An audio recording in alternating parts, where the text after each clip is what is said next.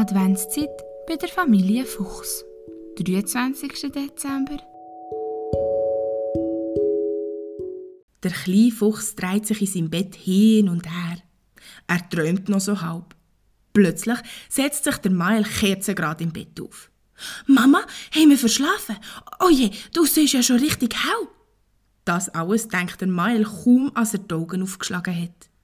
Erst ein paar Sekunden später kommt dem kleinen Fuchs in Sinn, was heute für ein Tag ist.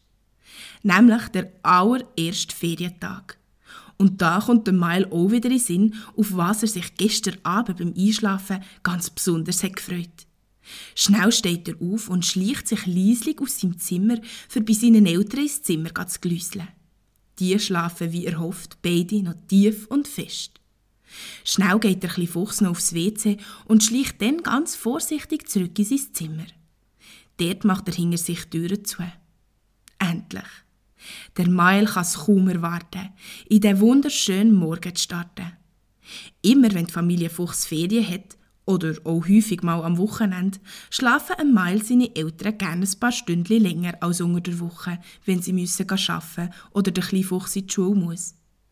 Weil der Mail aber vom Ausschlafen nicht so viel haltet und auch ohne Mama oder Papa Wecker nicht viel später erwacht, als wenn er Schule hat, beschäftigt sich der Kleinfuchs am Morgen aber noch ein allein, bis seine Eltern aufstehen. Am allerliebsten stellt sich der Kleinfuchs ein Geschichtli zum Hören ein und tut dazu etwas zeichnen oder basteln. Manchmal spielt er auch mit seinem Baby oder baut etwas aus seinen Bauklötzchen. Das ist aber immer bisschen gefährlich.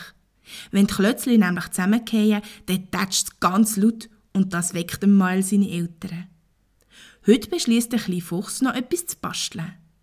Er schnappt sich ein altes WC-Papierröllchen und holt im Badzimmer leislich Wattepads von Mama, die sie alle zum Abschminken braucht.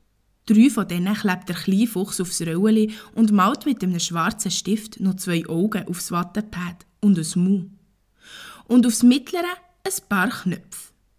Mit einem ganz orangigen Stift malt der Mael auch noch eine Rüeblinase ins Gesicht. Jetzt hat er einen richtigen kleinen Schneemann. In der Geschichte, wo der Mael am Losen ist, wird ein grosses Fest gefeiert.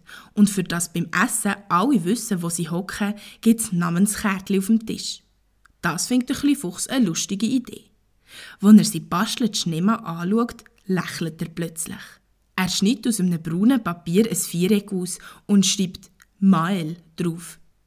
Das Papierstückchen klebt er am Schneemann jetzt vor den Bauch und zeichnet ihm noch zwei Arme. So, dass es aussieht, als würde der Schneemann ein Schild haben, wo ein Mail sein Name drauf steht.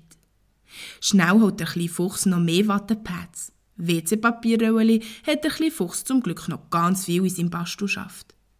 Fleissig bastelt der Mail weiter. Morgen wird er die Schneemannen auf den Tisch stellen. Das Grossi und der Grosspapi kommen nämlich zur Familie Fuchs Weihnachten feiern und bei ihnen essen. Der Mael macht also noch weitere vier Schneemänner. Einen mit einem Schild, wo Papa drauf steht, einen, wo Mama drauf steht, einen, wo Grossi und einen, wo Grosspapi drauf steht.